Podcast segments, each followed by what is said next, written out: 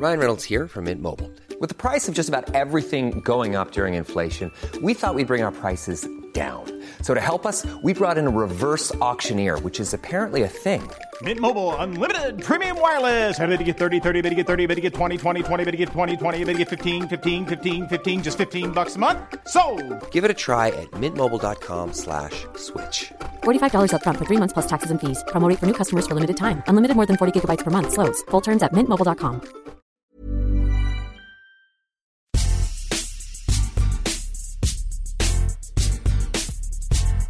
Bonjour, bienvenue à tous dans cette édition de Qui c'est le plus fort. Aujourd'hui, on va s'occuper euh, des gardiens de but et on va se poser la question de qui est le meilleur gardien de but euh, du 21e siècle. Et pour ça, j'ai trois invités.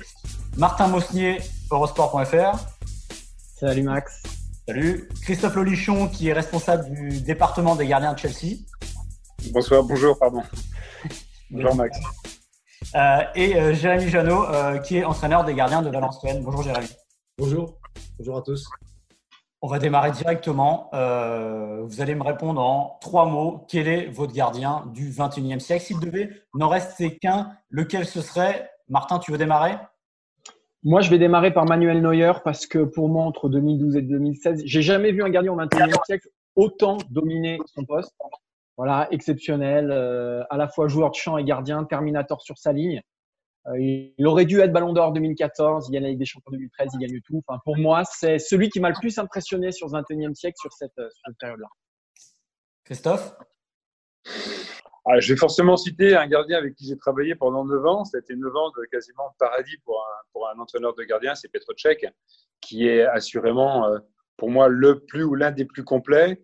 Son seul désavantage, c'est qu'il est de nationalité tchèque et que son équipe nationale n'a très peu, euh, c'est très peu mise en évidence au niveau international. Et contrairement à Neuer notamment, euh, et c'est un de ses rêves de gagner quelque chose avec, avec son, son équipe nationale.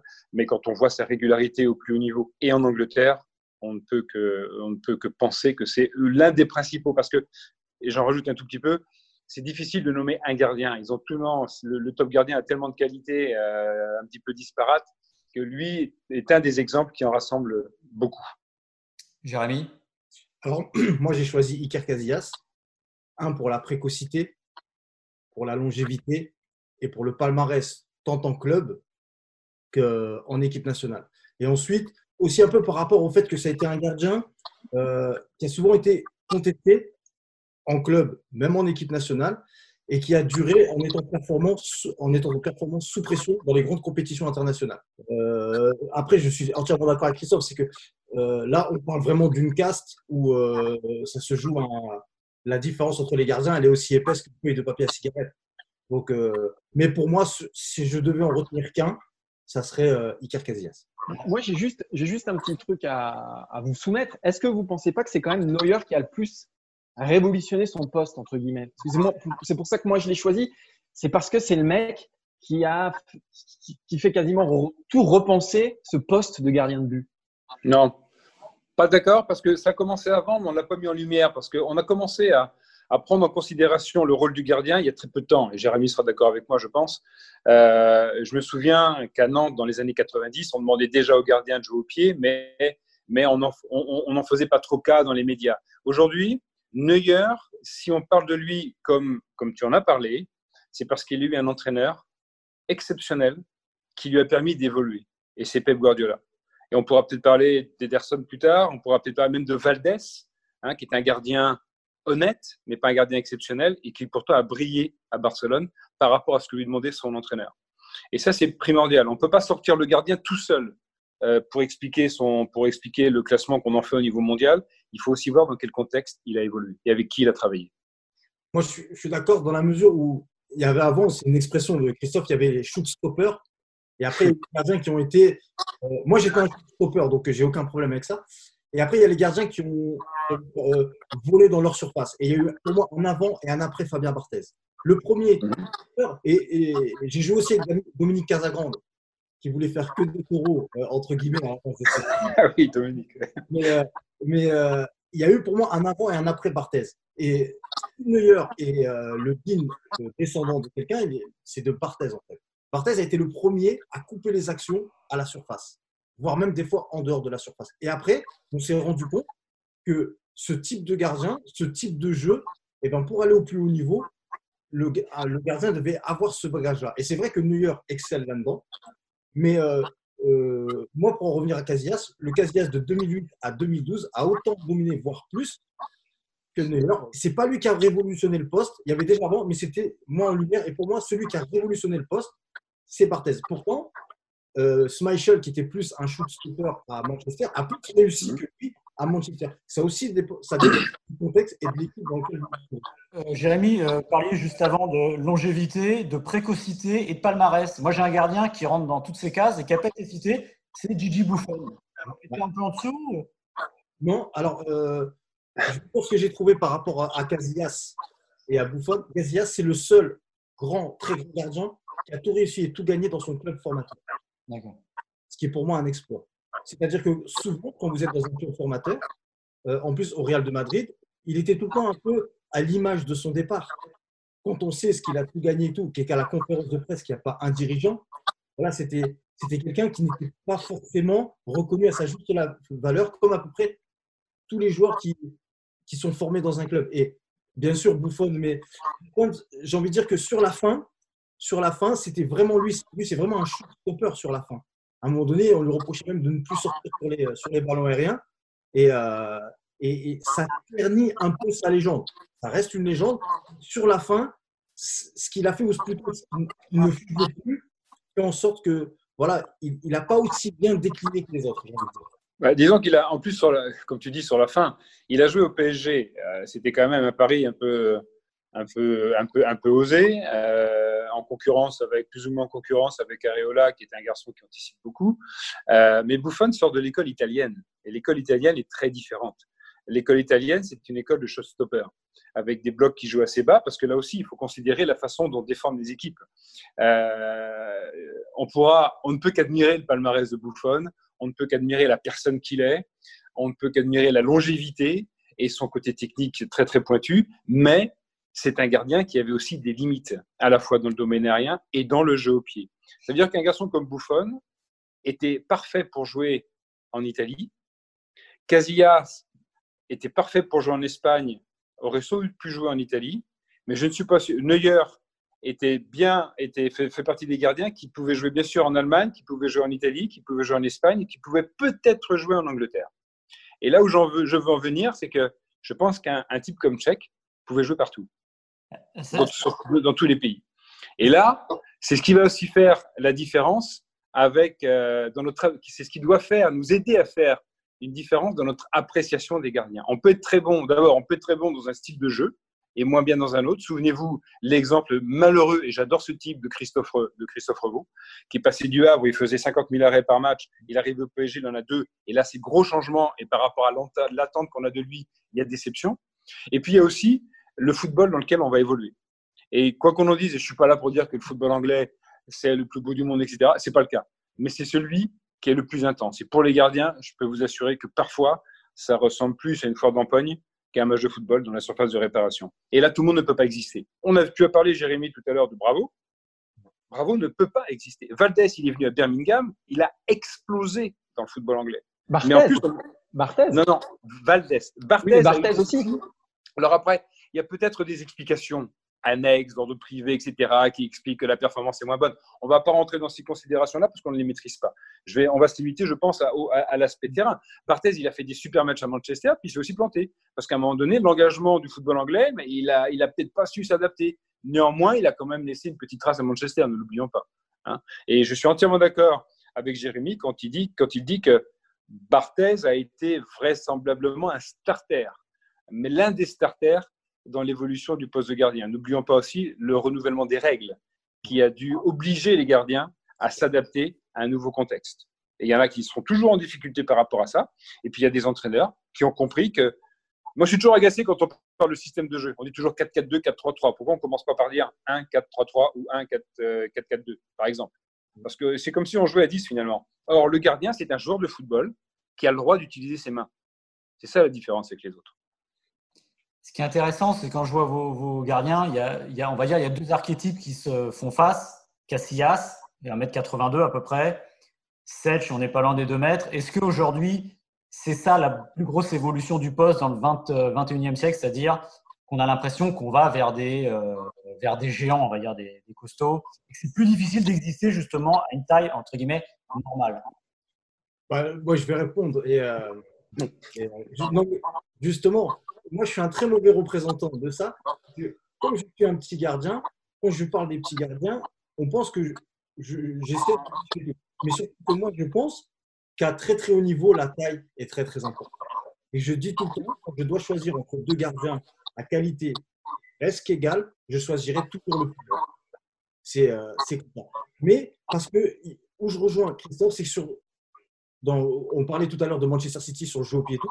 Il y a des équipes où, en Angleterre, quand vous jouez le nouveau, vous aurez tout le temps un gardien de très grande taille. Voilà, c'est comme ça. Mais par contre, pour jouer le maintien en France ou en Ligue 2, vous pouvez avoir un gardien de taille moyenne, voire petite, qui peut être votre bon gardien du moment, comme moi je l'ai été. Et que pour aller à Chelsea, pour aller à Manchester United, si je ne fais pas 1m88, 89, 90, ça va être très très compliqué. C'est ce que j'essaie de dire aux jeunes du centre de formation. Après, le talent, le talent, euh, quand tu l'as, eh ben, ça peut combler des centimètres. Et des gars comme Cortez, des gars comme, comme, comme Casillas, voilà, ce sont pour moi des gens qui sentaient le jeu, qui sentaient le jeu et qui font que eh ben, ce qui leur manquait d'un côté peut-être athlétique, ils le récupéraient d'un côté technique ou tactique. Parce qu'on en oublie beaucoup. Maintenant que je suis entraîneur des gardiens, j'essaye d'évoluer. si j'étais un entraîneur des gardiens comme j'étais un gardien, j'existerais déjà plus. Parce que moi, je, je me focalisais sur les arrêts. Aujourd'hui, 85% des ballons touchés sont au pied. Mm. Ce qu'il faut faire, ce qu'il faut faire, c'est plus vous allez jouer haut, je le vois, par exemple, le gardien qu'on a aujourd'hui, Jérôme Prieur, on a la meilleure défense en deux. C'est le gardien qui a le meilleur pourcentage d'arrêt. Pourquoi? Mais parce que c'est un gardien qui joue très haut et quand on est en phase défensive, c'est un onzième joueur, il redevient gardien que dans les phases défensives. Et, moi, ce que j'aime chez Casillas, chez Barthez et, même Etienne, on ne voit pas leur taille. J'adore Petrocech. C'est-à-dire que avant de voir un mec d'un mètre 99, je vois un gardien qui arrête tout, qui est ultra complet, qui est régulier. Et en plus, il a la qualité athlétique d'être très grand. Et ce qu'il faut savoir aussi maintenant, bah, les joueurs de champ sont de plus en plus grands, les gardiens sont de plus en plus, sont plus, en plus grands. Et donc, le vivier dont on a à disposition pour recruter fait qu'on a de plus en plus. Même si moi, par exemple, notre quatrième gardien à Valenciennes fait 1m76, c'est vraiment un bon petit gardien. On attend de voir son évolution. On ne le condamne pas. On le condamne pas parce que voilà. Mais peut-être qu'il pourra nous rendre service à l'image d'un autre gardien en Ligue 2 qui fait une saison extraordinaire. C'est lui les cas. Je peux juste te dire un truc, Jérémy, c'est que ce gardien-là, il n'ira jamais à Chelsea, à mon avis. non, mais. Non, mais je vanne. J'ai beaucoup parlé, je vais laisser, je vais laisser Christophe. Non, mais euh, c'est très. Moi, je, suis, je partage ce que tu dis, Jérémy. Euh, moi, j'ai, dans mes critères de sélection, je parle d'un mètre 95 parce que j'ai eu la chance de voir. Beaucoup vont dire qu'un grand gardien est un gardien plateau, comme on pouvait voir il y a très longtemps. Aujourd'hui, il y a une évolution du corps des athlètes. Quand vous voyez les volleyeurs, quand vous voyez les sprinteurs, euh, je vais vous donner une, anecdote qui est une statistique. Il y a 8-9 ans, la moyenne des gardiens de taille des gardiens de but de hockey sur glace était de 1m85. Elle est aujourd'hui d'1m90. Et la dimension du but n'a toujours pas changé ça veut dire qu'ils ils prennent plus de place, tout simplement. Mais ils sont aussi explosifs, ils sont aussi très très vite gestuellement. À savoir que, à l'image de Jérémy, si j'ai un grand qui me prend de la place, mais qui n'est pas bon avec ses pieds, qui n'est pas bon techniquement, et qu'à côté j'ai un Jeannot qui, euh, avec la folie qui le caractérise, peut me sauver des situations et qui a un talent pour avoir. Jérémy, il avait le sens du ballon. C'est extraordinaire, mais il avait un sens du ballon exceptionnel eh bien, je vais sérieusement hésiter entre le Jeannot que j'ai connu et le géant que j'aime, qui ne sait pas servir de ses pieds et qui n'a aucune, euh, qui n'a aucune sensibilité dans le jeu. D'accord? Mais ce que je recherche, parce que j'ai eu cette chance de travailler avec Courtois, notamment avec Petrocek, avec Asmir Begovic aussi, qui est un excellent gardien. Le plus petit, c'est Tchèque, il fait 1m97, les deux autres font 99. Ils sont d'une vitesse exceptionnelle. Le plus grand avec qui j'ai bossé au départ, c'est Andreas Isaacson. Tu te souviens, Jérémy? Andreas Isaacson à Rennes. Il avait les pieds carrés, Hein. mais j'ai rarement vu un gardien qui allait aussi vite au sol. C'était exceptionnel. J'ai pas le pas eu le temps de bosser suffisamment avec lui parce que dans les airs, il n'était pas assez influent et sa, maîtrise du jeu, sa connaissance du jeu était moyenne. Mais je pense qu'il y avait un, bon travail à faire. Donc je me dis que Aujourd'hui, c'est peut-être c'est peut-être être extrêmement exigeant, mais je vais rechercher le très grand, quel bon jeu au pied, etc. Si maintenant je vois un Allison, parce qu'on n'a pas parlé d'Allison, Jérémy, à Liverpool, qui est quand même sérieusement bon, d'accord Ederson, on n'en parle même plus. Mais euh, je vais, je vais m'intéresser à ces gardiens, mais je vais essayer d'aller encore au-delà. Alors maintenant, si je travaille dans un autre club que Chelsea, je vais devoir m'adapter.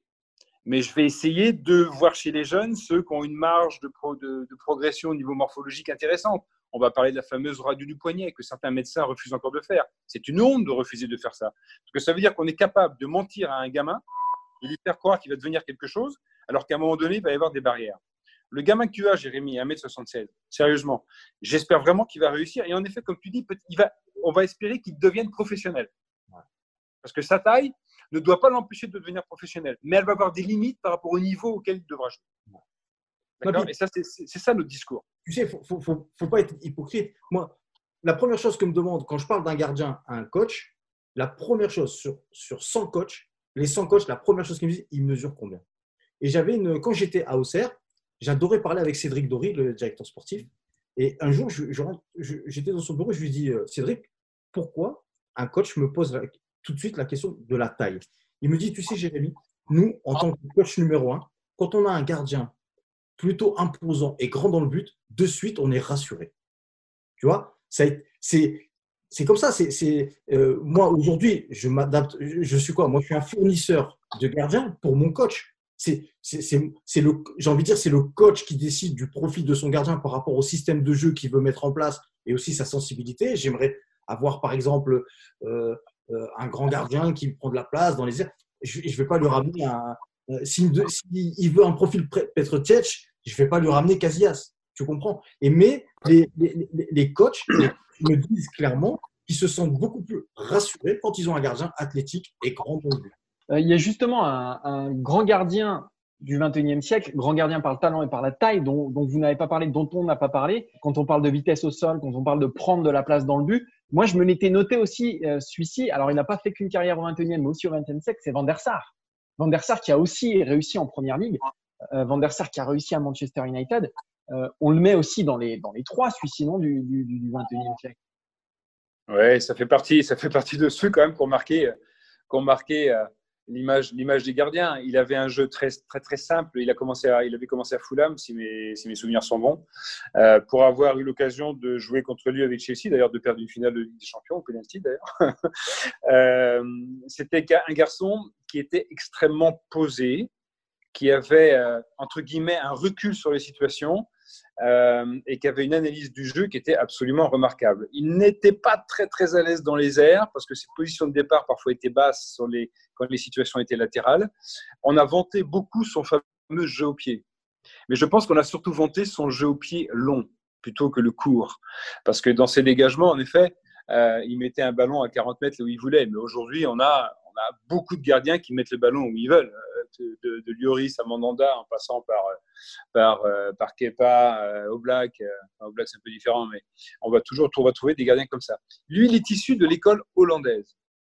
Et l'école hollandaise, leur, particularité, c'est qu'ils mêlaient beaucoup les gardiens de but aux entraînements collectifs.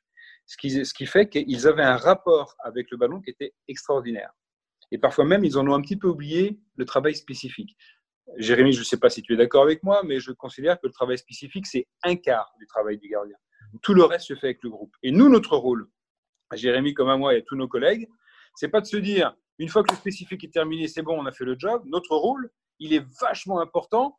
Pendant les entraînements collectifs, on doit être derrière le but, à côté du but, pour avoir les sensations du gardien, pour le conseiller. C'est là où on a à intervenir parce que c'est là où la réalité fait face au gardien.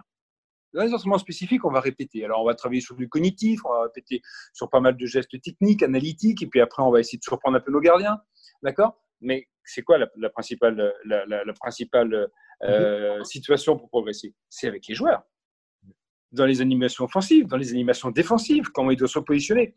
J'ai le temps de citer un exemple, si vous me le ah permettez. bien sûr, bien sûr, Quand, quand, on voit, parce que je, je, vais visiter mes gardiens qui sont en prêt à droite et à gauche et dans des footballs qui sont très différents les uns des autres, et un jour, je suis allé j'ai eu l'occasion de parler avec M. Bielsa à. J'avais, Jamal était en, prêt à Leeds. Et euh, il commence une animation offensive qui part du milieu de terrain. Et je vois le gardien titulaire, parce que Jamal était remplaçant au départ, euh, Peacock Farrell, gardien titulaire, qui, quand l'action commence dans le rond central, lui, il est collé, il est un mètre devant sa ligne. Je dis, tiens, j'ai hâte de voir Jamal, comment Jamal va faire. Quand Jamal arrive sur le terrain, euh, ils font la rotation. Sur la même action, Jamal est entre les 5,50 et le point de pénalty. Parce qu'on lui a toujours demandé, depuis qu'il a 15 ans, quand il y a une animation offensive, essaye de prendre au départ, quand l'animation commence, une position comme si tu étais en match. Si le ballon est dans le rond central et que tu es à mettre devant ta ligne, ça n'a aucun intérêt. Donc notre boulot, il est là. Il est de faire en sorte que nos gardiens s'entraînent comme dans la réalité du match. D'accord? Et moi, je vois encore dans les visites que je fais trop d'entraîneurs ou d'entraîneurs de gardiens qui ne disent rien alors que leur gardien ne devient finalement actif que lorsqu'il va y avoir la reprise devant le but. Ce qui est absolument ridicule. J'emploie forcément des mots forts parce que, parce que j'ai envie de pousser là-dessus. C'est vraiment un message que j'ai envie de donner. Peut-être que je me plante, chacun en fera ce qu'il voudra. D'accord? Et que ce soit Tchèque, que ce soit Courtois, avec qui il a fallu bosser parce que quand il était à l'Atletico avec Simeone, avec un bloc qui jouait très très bas, bah, Courtois, on l'a vu partout dans le monde parce qu'il faisait des arrêts exceptionnels.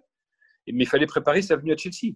Et à Chelsea, c'était pas pareil. Donc on a fait des heures de vidéo et il a su magnifiquement, euh, magnifiquement s'adapter lorsqu'il est arrivé, même s'il a un peu changé par la suite. Mais, mais voilà.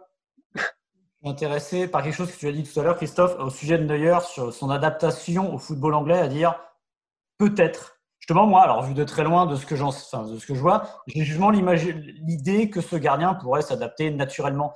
Il est où le petit doute justement sur, sur Neuer là-dessus, son adaptation dans notre championnat? Je dirais qu'il est peut-être presque trop tard.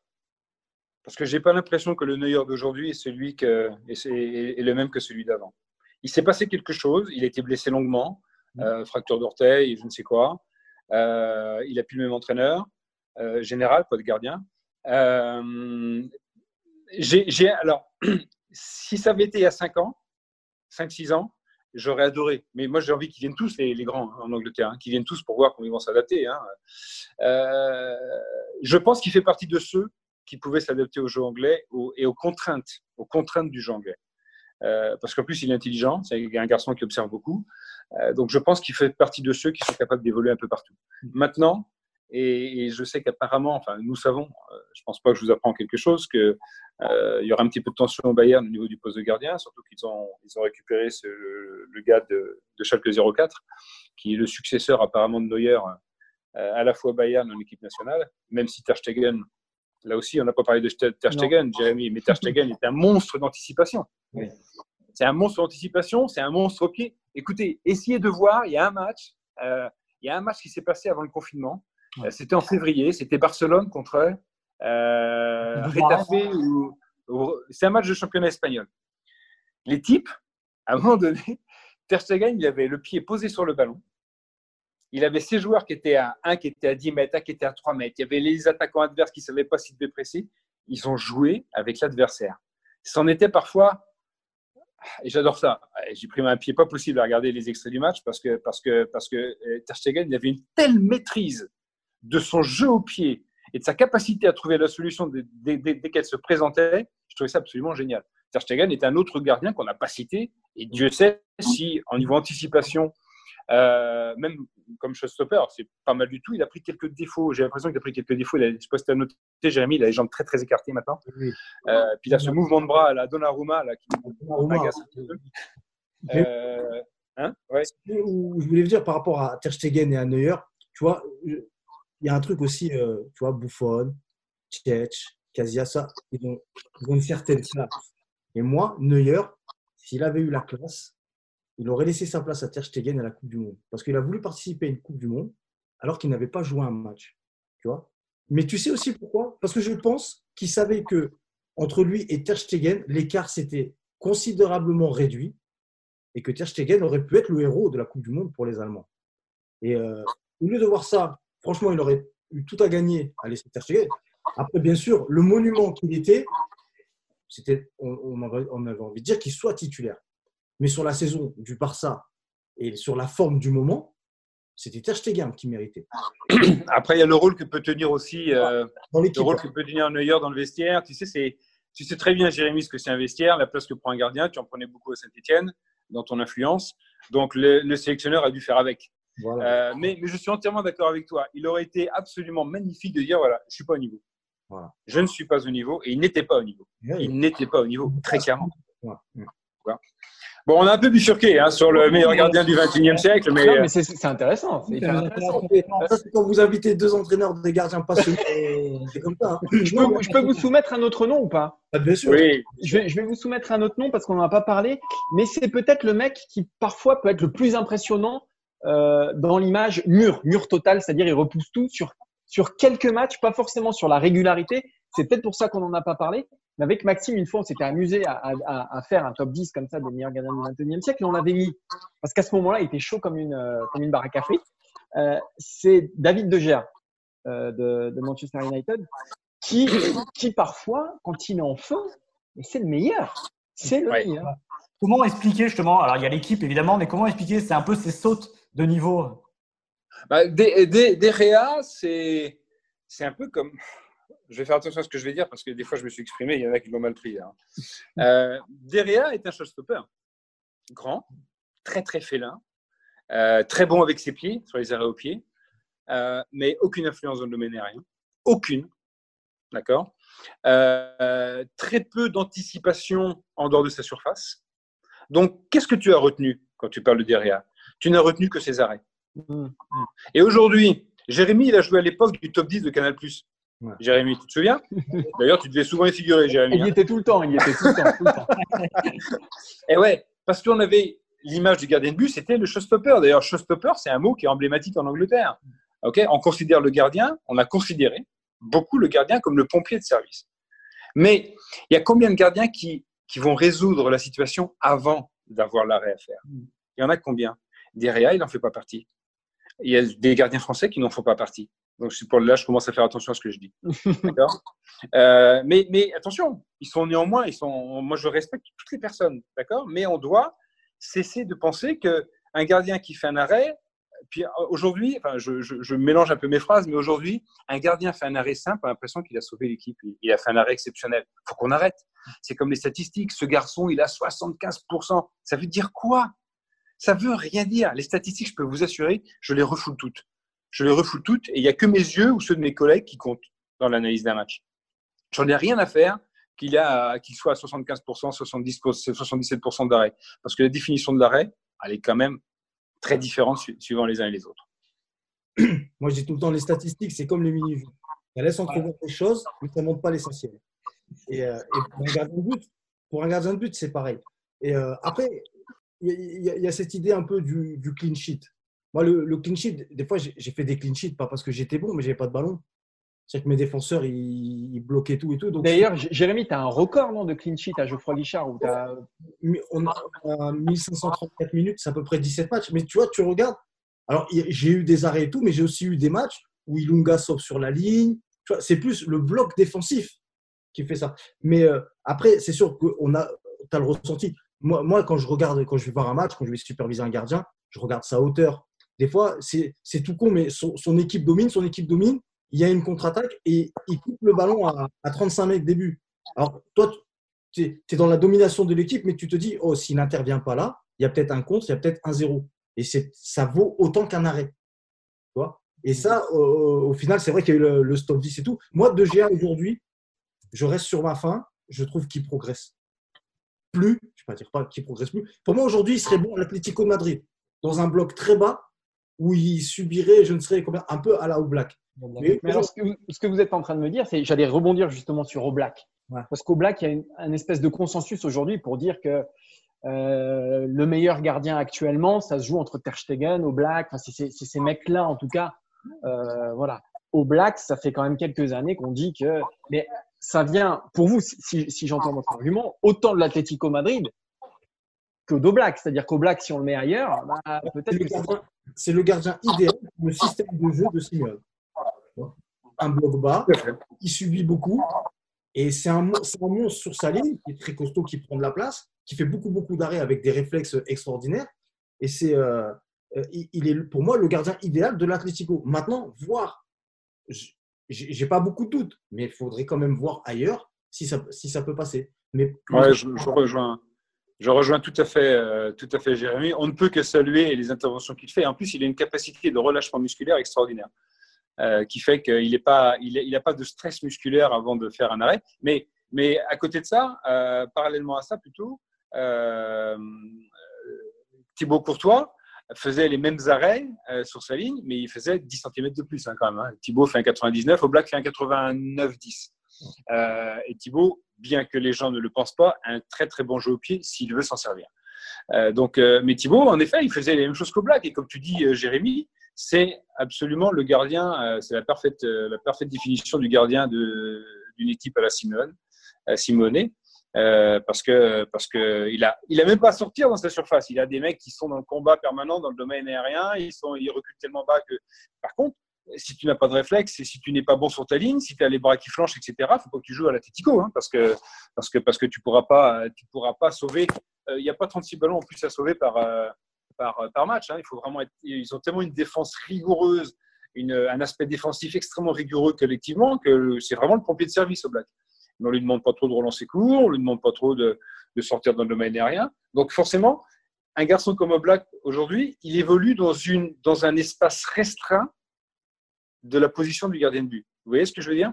Mm. Alors qu'un un Ederson, un Alisson, un Ter Stegen, un Neuer, euh, et j'en passe, ils ont, ils ont toute la palette à montrer parce qu'on parce que leur demande beaucoup. Et c'est génial pour nous, entraîneurs de gardiens.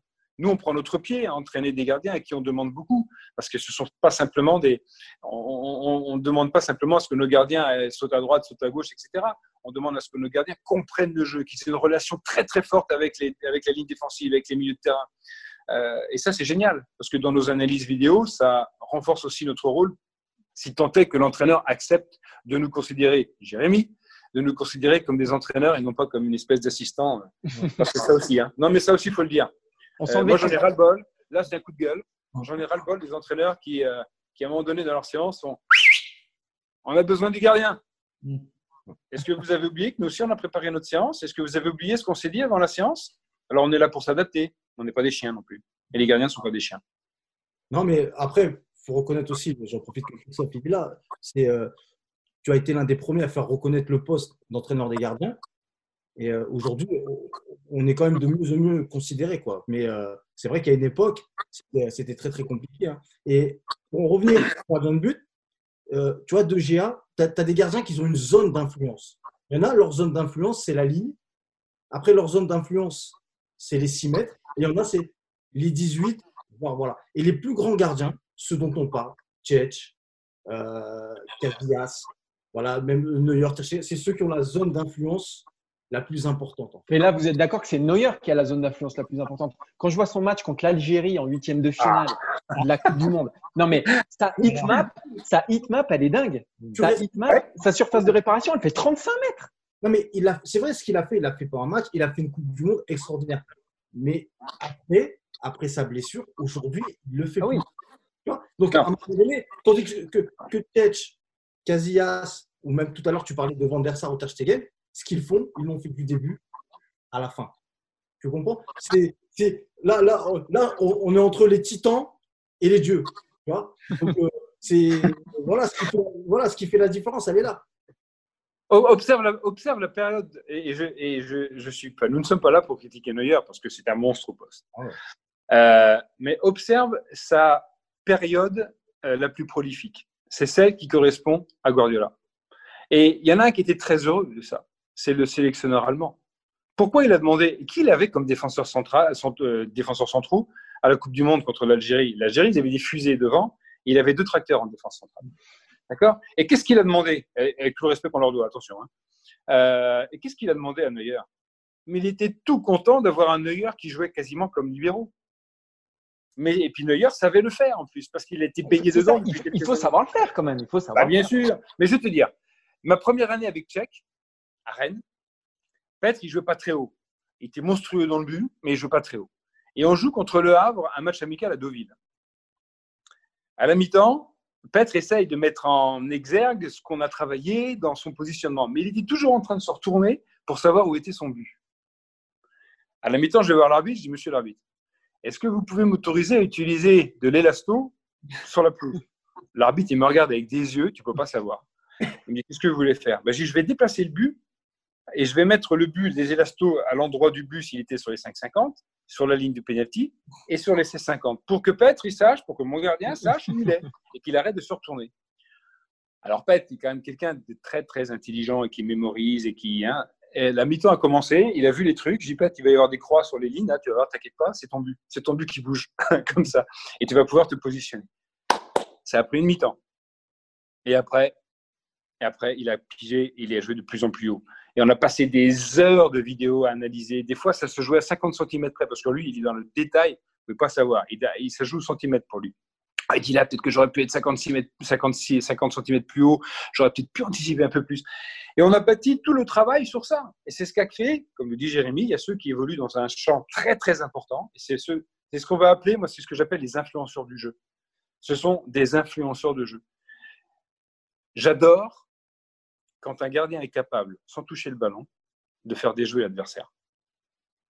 Sur les coups de arrêtés, sur des phases de jeu. Ça, c'est génial. Moi, sur le banc de touche, je suis moins maintenant, mais quand j'étais sur le banc de touche, je me régalais à voir, il va pas la mettre là parce qu'il sait que le gardien est là. Et, voilà, la position du gardien, et c'est ce, c'est ce sur quoi on doit travailler. Et c'est ce sur quoi a travaillé Pep Guardiola avec ses gardiens. Euh, Brendan Rodgers à, Leicester, il, a, changé un petit peu Casper. Casper, c'est un très bon gardien aussi, qui a un super jeu au pied. Au niveau des jeux au pied, Casper Schmeichel, c'est monstrueux. Hein. Euh, et, comment dirais-je, Casper, j'ai eu une discussion avec lui il n'y a pas longtemps, et il me dit Ouais, c'est vrai que Brendan, il me demande des choses euh, qui me poussent à. Mais c'est génial Et j'espère que son entraîneur de gardien fait la même chose. Vous comprenez ce que je veux dire? Et tous les gardiens dont on parle, ils ont, eu des, ils ont été influenceurs mais parce qu'ils ont aussi été poussés un petit peu à faire. Influenceur, voilà. c'est aussi l'emprise que tu as sur, euh, sur l'attaquant, l'emprise. Euh, moi, moi, quand, je, quand, quand, quand j'entends ça, je pense à Oliver Kahn, qui faisait, qui faisait flipper les attaquants adverses. Mmh. Voilà, qui avait un truc très bestial, quoi. Voilà, voilà, un truc un peu. C'est, cette emprise-là. C'est, mais... gagne le rapport de force avant, que, avant qu'on siffle le coup d'envoi. Bien sûr, mais un type comme Casillas, c'était impressionnant à ce niveau-là. Dans les 1 bah, j'aurais pas dit. J'aurais pas dit. Mais moi, je pensais à Kahn. Si, alors, écoute, rappelle-toi des finales de, de Coupe d'Europe ou de, de, Coupe du Monde où Casillas, il gagne, il, finalement, il permet de gagner le trophée à la dernière minute ou à la dernière seconde parce qu'il est totalement détaché. Tu n'as pas l'impression que le mec, il joue une finale de Coupe du Monde. Il est détaché et il enquiquine l'attaquant parce qu'il lui donne aucune solution. Et l'attaquant, non seulement il sait qu'il a Casillas, même si c'est pas, c'est pas un effet, moi je sais pas mon, mon idéal de gardien, mais c'est Casillas. C'est Casillas qui est un monstre. Et l'attaquant qui est face à Casillas, il voit un mec qui n'est pas en panique, qui n'est pas en train de bouger n'importe comment, qui dit Attends, mon garçon, j'attends. C'est toi qui choisis et moi je sais ce que je vais faire. Et ça, c'est remarquable.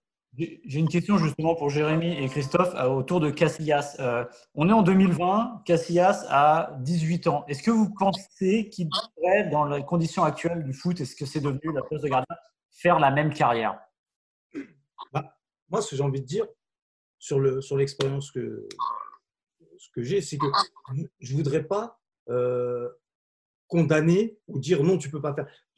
Quand j'ai eu la discussion euh, euh, il y a six mois avec, le, avec les, représentants de, mon gamin d'un mètre 76, qui me dit, on parle comme ça, il me dit, donc pour vous, il ne pourra jamais jouer en pro. Je dis, mais comment je peux te dire qu'il ne peut jamais jouer en pro? J'ai pas de boule de cristal.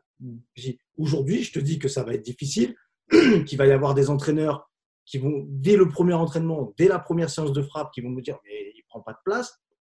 Donc, il faut qu'il soit habitué à ça.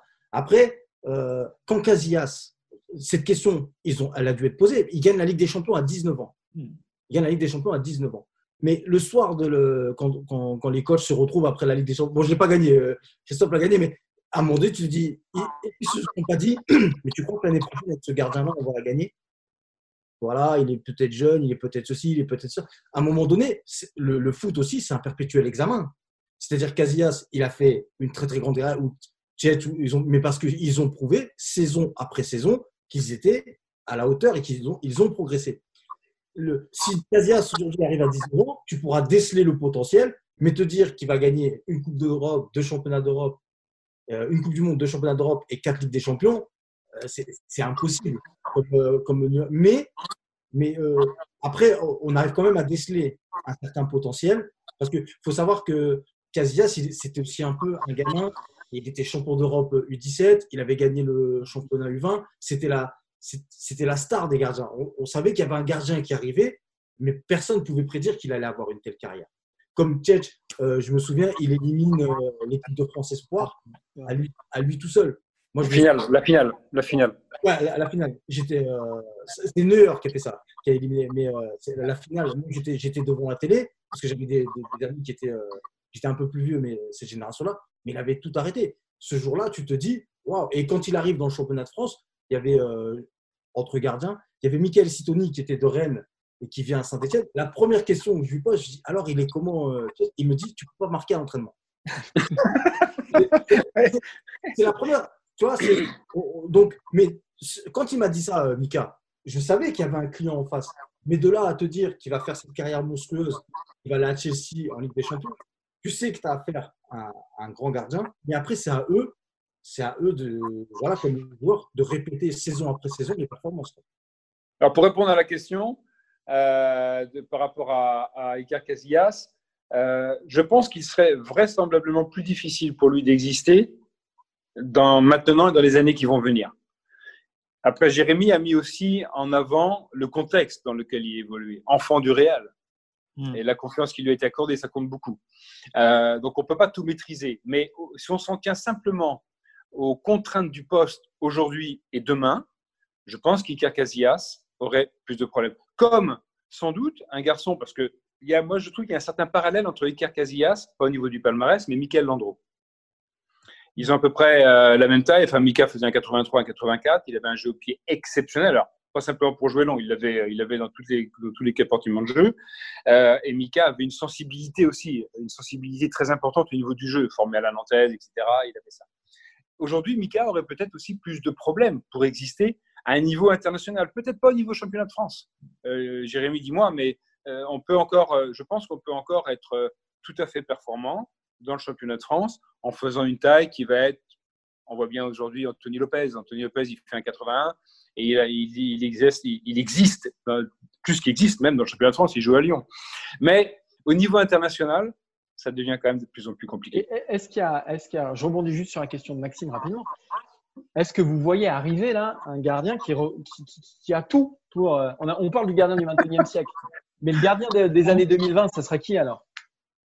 Ah, c'est le problème, c'est que si on commence à donner des noms, on va se faire, on va, on va se faire chipper par Par bah, Valenciennes Il y a un gardien que j'adore. J'ai un gardien que j'adore dont on parle très très peu, c'est Onana à l'Ajax.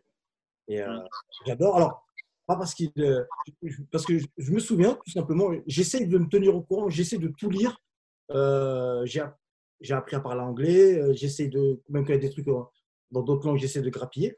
Et un jour, je vois, je vois une interview du directeur du centre de Barcelone, pas un peu fâché, mais qui dit on vient, on vient de vendre le futur meilleur gardien du monde. Hmm. Et c'était Onana qui venait de partir à l'Ajax. Je ne connaissais absolument pas. Donc, je me suis intéressé à, à ce gardien et je me suis fait des petits montages vidéo dessus. Je me suis fait des montages vidéo dessus et c'est vrai que je le trouve extraordinaire. Et aujourd'hui, il va peut-être retourner à, à- au au Barça si jamais Ter Stegen. Voilà. Après, euh, voilà, je trouve qu'il a tout. Voilà, jeu au pied. Et surtout, je reviens à sa zone d'influence Ouais. voilà, il a une zone d'influence qui est pour moi exceptionnelle. Et, surtout, et aussi, on en a peut-être peu parlé, mais un côté décisif. C'est-à-dire qu'à un moment donné, un grand gardien, un grand gardien, il te fait l'arrêt en finale. Il te fait l'arrêt. euh, tu sais, on l'a tous fait, la claquette euh, à 3-0 euh, pour le euh, Je sais de quoi je parle. L'arrêt, l'arrêt à 0-0 où ton équipe domine un peu, il y a le contre-attaque, il faut que tu interceptes un centre, il faut que tu sois décisif à la 90e. C'est pas donné à tout le monde. Attends, Jérémy, je vais rendre à César ce qui appartient à César. Moi, je me souviens d'un arrêt de Jérémy Janot, sans lequel Saint-Etienne serait peut-être en national. C'est face à 3, il y a 0-0, c'est les 10 dernières minutes de jeu. Et Jérémy Janot sort cet arrêt-là. Donc, on parle des finales de Ligue des Champions, mais il y a aussi cet arrêt-là. Je me souviens de cet arrêt-là qui est, euh, dans l'histoire de Saint-Etienne, en tout cas, il est décisif. Tu sais pourquoi je fais ça là C'est tout à l'heure en écoutant Christophe. Parce qu'en fait, j'ai 19 ans. Euh, le président vient avant le match, dit si vous perdez, il y a dépôt de bilan. Mais moi, je suis totalement inconscient. Je sais que je suis sélectionné pour le tournoi de Toulon euh, euh, le lendemain. Je jouais sans pression. Je suis relâché musculairement. J'ai un face-à-face, je le gagne.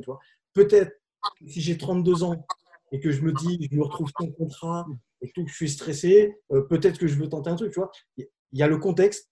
Des fois, il y a, il y a le contexte qui fait que tu fais l'arrêt ou pas. Là, je suis un jeune insouciant. Mais voilà, mais cet aspect décisif, et les grands gardiens, ils l'ont tout le temps. Ah ouais. C'est-à-dire qu'ils te déçoivent jamais. C'est ça. Alors, Ah Christophe, c'est- qui le grand gardien de 2020 alors? Donnez-nous des billes là. Ah, il y, en a, il y a un Français. Je pense qu'il y a un Français qui est candidat. euh, il y a un jeune Français qui est candidat à, à un très bel avenir. Euh, Je, je pense à... tu, tu me laisses Tu me dis si je me trompe. Mike Maignan? Non. Je sais de qui tu parles. Ah, mais vas-y, dis-le, dis-le, parce que de toute façon, maintenant, tout le monde sait que je m'intéresse. Meslier. Ouais, le petit Mélier. Ouais. Ilan Mélier, qui est de Lorient, qui, qui est prêté à Leeds, qui a commencé à jouer juste avant le confinement parce qu'il y avait la, la suspension de Casilla euh, par la fédération anglaise pour des, pour des propos apparemment malvenus, et qui a très bien commencé, qui avait joué son premier match finalement en Angleterre à l'Emirates euh, en FA Cup euh, contre Arsenal. Il a beaucoup de choses. Il a beaucoup, beaucoup de choses. Euh, quand Mika m'en avait parlé, euh, il était numéro 2, voire numéro 3 à l'époque à Lorient. Je suis venu le voir. il avait un détachement avec le ballon, un, comment un rapport avec le ballon extraordinaire au niveau des pieds, le sens du ballon. Après, il en fait comme ça. Bon, il est grand, il est très grand, il fait 1m97. Euh, et puis il ose, il n'a pas peur. Il n'a pas peur. Et là, en, en comment en championship, il n'a pas peur. Il n'est pas à l'abri de faire des erreurs. Il en a fait avec Lorient parce qu'il a, comme- il a continué à jouer avec l'équipe première de Lorient comme il jouait avec l'équipe réserve. Donc ça a coûté des points à Lorient, peut-être. Mais Mika lui a mis sa confiance, je pense à juste titre. Et- mais c'est, ça, peut être, ça peut être monstrueux. En- au- au niveau français, après au niveau étranger, il y en a quelques autres, mais je ne peux pas vous donner. Moi, je, je parlais Je- de Mike, Mike Maignan tout à l'heure parce que, bon, Valenciennes, je suis allé voir euh, pratiquement tous les matchs de Lille. Ouais. Pareil, euh, pied droit, pied gauche. euh, euh, D'ailleurs, le, le meilleur match que j'ai vu de gardien, hein, parce que euh, c'était euh, Lille-Marseille, où j'avais adoré l'é- l'échauffement de, de Mandanda. J'en parlais hier lors d'un live, où j'avais trouvé l'échauffement de, de Mandanda très. moi, j'étais un gardien qui aimait mettre beaucoup d'intensité dans mes échauffements. J'étais à la limite du, du spécifique. Et j'avais trouvé un, un- j'avais trouvé que Steve Mandanda avait fait un échauffement très relâché, très technique. Euh, déjà, bon, il, s'était préparé, il avait tout- toute la panoplie. Il avait pris des ballons aériens, euh, des angles fermés, euh, euh, des, euh, des angles ouverts, des sorties dans les pieds, quelques relances. Il avait beaucoup échangé avec son entraîneur des gardiens. pendant Mhm. Et euh, j'ai rentré, on me dit, t'as vu, il n'a pas, échauffé longtemps. Je dis, bah écoute, il se sent bien et tout. Puis le match qu'il a fait derrière, j'ai adoré. Quoi. Mais voilà, ce détachement, ce détachement par rapport à l'échauffement, parce que je pense que le match se prépare la semaine. Voilà. Après, euh, l'échauffement, il est là pour te, pour te rassurer. mais si besoin, il en est, quoi, tu vois. Bah, surtout pour faire monter la température déjà, et puis Voilà. euh, parce qu'après tout, tout le reste, tu l'as fait dans la semaine. hein. Mais, mais Maignan est un, Maignan est un, est un très bon gardien. Attention, C'est un- je pense qu'il parfois il est encore, euh, il est encore peut-être un petit peu craintif dans ses positionnements quand le ballon est proche. Il a tendance à reculer un petit peu trop vite, alors qu'il a de l'envergure, il a de l'envergure, il a de l'explosivité. Euh, et je pense qu'il je pense, mais je ne me suis pas trop focalisé. Je pense qu'il peut encore être plus influent dans le domaine aérien qu'il ne l'est à cause de cette position de départ justement. Mais c'est un, c'est un atout, c'est un atout essentiel de l'équipe de Lille, c'est évident. J'ai une dernière question pour vous, messieurs. Euh, vous avez parlé un peu des gardiens français. On n'en a pas beaucoup parlé finalement. Allez, très rapidement, si je devais vous demander votre gardien français du 21e siècle en deux mots. Pour moi, il n'y aurait pas photo, mais je ne suis pas le spécialiste. Ah, Vas-y, démarre. Justement, si- Euh, on a vu la Coupe du Monde de Lloris, on l'a tous vu, je crois, la Coupe du Monde de Lloris. Après, voilà, moi j'ai une vision euh, peut-être très shoot stopper euh, qui ne conviendrait peut-être pas, mais, mais, mais la, Coupe du Monde de Lloris euh, et puis ce qu'il a fait à Lyon, c'est sûr qu'il a une carrière en club qui correspond pas à sa carrière en sélection parce qu'il y, a assez peu de trophées gagnés en club. Je crois qu'il y a juste une Coupe de France, c'est quand même une finale de Ligue des Champions l'année dernière avec une grosse campagne de Ligue des Champions. Mais, mais ce qu'il a montré avec les Bleus, notamment euh, donc au plus haut niveau du plus haut niveau, moi, ça suffit à me convaincre. messieurs. Mhm. Pareil, pareil, je dirais, je dirais Loris. Loris, Mandanda, à un moment donné, c'était. euh, c'était. euh, C'est c'était- les deux. hein. Mais euh, après, euh, euh, Mandanda, malheureusement, s'est pas imposé en Angleterre. Et, euh, alors que je pensais vraiment ça allait être un, un, un- tremplin pour lui. Mais bon, après, ça reste. euh, je trouve qu'à chaque fois, on a eu deux gardiens. euh, euh, vous avez Il y a eu- Coupé aussi au début du siècle. Alors voilà, moi je dirais qu'il y a quatre gardiens qui se détachent. Euh, C'est au début du siècle. on on peut pas ignorer, euh, enfin, il est question d'ignorer personne d'ailleurs, euh, le, gardien de l'équipe de France, euh, même s'il y a des choses que, après, il fait peut-être aussi ce qu'on lui demande. hein. Euh, donc Hugo Lloris, Steve Mandanda, sur la longévité, Steve Mandanda, c'est quand même un, c'est quand même un gros, gros, gros exemple. Et en traversant des périodes difficiles, il n'y a pas si longtemps que ça d'ailleurs. Donc il a su rebondir, capacité à rebondir, très fort. Greg Coupet, qui s'est maintenu au niveau bien longtemps aussi et qui a été prépondérant euh, sur la grande époque lyonnaise. Et puis je vais parler de Mondro, non, c'est pas, pas, pas parce que c'est un ami, parce que c'est un gardien extrêmement complet et qui on a beaucoup critiqué à un moment donné lors de son passage au PSG, mais on a tendance à oublier sa première année au PSG, où s'il n'est pas là, je suis pas sûr que le PSG reste en première division. Et ce garçon très complet. Donc, j'ai pas envie de donner un nom, personnellement, j'ai pas envie de donner un nom qui sort du lot, mais je dirais que là, on avait un quator qui montrait quand même assez bien l'école française, avec des personnalités différentes, et on a vu du solide. Et c'était pas le meilleur Barthez, mais on avait quand même toujours Barthez. Donc l'école française se porte plutôt pas mal. Il faut, que- mais oui. Alors, je pense qu'on a. Ça fait longtemps que je suis pas allé à des formations. D'ailleurs, je pense que je suis très, à- très, à- très en retard sur, sur ce qui se passe euh, en France maintenant. Je n'ai jamais eu de relation avec la Fédé depuis que je suis en Angleterre. Euh, mais sur ce que je vois, et Jérémy, tu, me- tu me confirmes ou pas, j'ai- on m'a appelé en Espagne pour aller euh, montrer des entraînements à la Fédération espagnole. Et j'ai beaucoup, beaucoup aimé ce que faisaient euh, les entraîneurs espagnols, et notamment quelqu'un que tu as dû voir sur Internet, euh, parce qu'il balance beaucoup de ses entraînements, José Sambadé, Oui. euh, Jérémy, qui, qui, bon, qui profite d'Internet pour faire sa pub aussi, Ah. mais c'est bien ce qu'il fait. Et José, et on a partagé du temps là-bas. Et bah, finalement, ce qu'on voit au niveau du jeu en Espagne se reflète aussi chez les gardiens de but. Et j'ai l'impression qu'en France, on a pris à un moment donné, j'ai l'impression qu'on a pris un petit temps de retard sur ça. La Hollande le faisait depuis longtemps, la France le faisait pas beaucoup, et là, le- le- le- l'Espagne était très en avance là-dessus. Et j'espère qu'on ne se limite pas à faire simplement et chez les gardiens, mais qu'on les sensibilise à tout ce dont on a parlé avec Jérémy tout à l'heure, à savoir le jeu. Le jeu. Le jeu du gardien, c'est pas simplement prendre des ballons, faire des arrêts. Le jeu. Introduire le gardien dans les jeux le plus possible. Moi, j'ai adoré. J'ai adoré. euh, j'ai connu beaucoup d'entraîneurs à Chelsea, avec certains avec qui je me suis entendu plus, ou moins.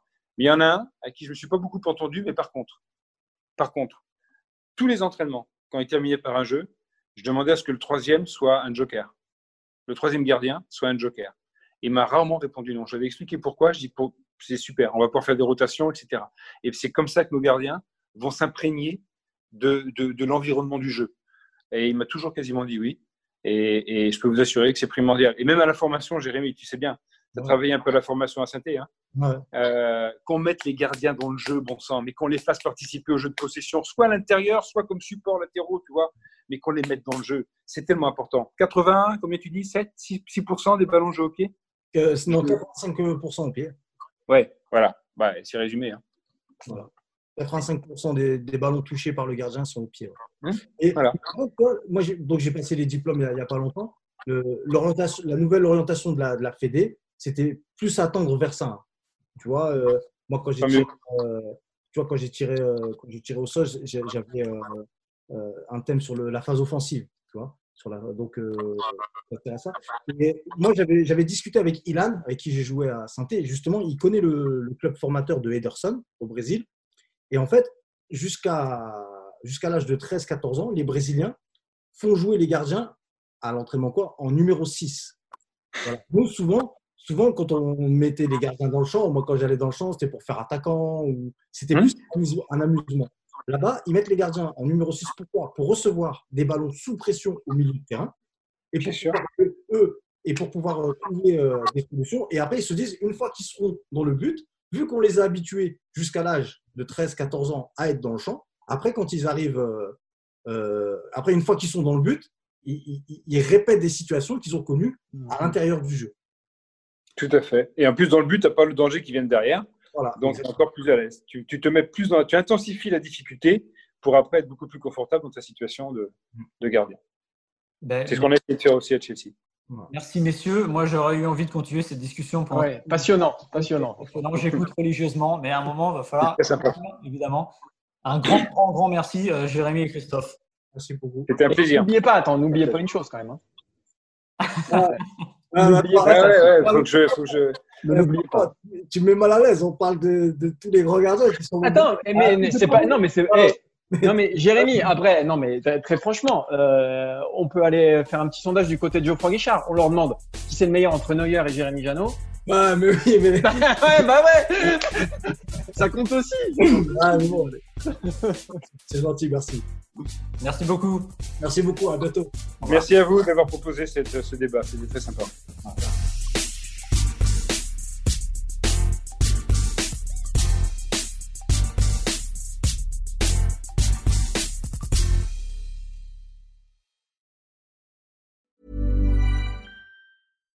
When you make decisions for your company, you look for the no brainers. And if you have a lot of mailing to do, stamps.com is the ultimate no brainer. It streamlines your processes to make your business more efficient, which makes you less busy. Mail checks, invoices, legal documents, and everything you need to keep your business running with stamps.com. Seamlessly connect with every major marketplace and shopping cart. Schedule package pickups and see your cheapest and fastest shipping options from different carriers with rates up to 89% off USPS and UPS rates. And with the stamps.com mobile app, you can take care of mailing and shipping wherever you are. Make the same no-brainer decision as over 1 million other businesses with stamps.com. Sign up with code program for a 4-week trial plus free postage and a free digital scale. No long-term commitments or contracts. That's stamps.com. Code program.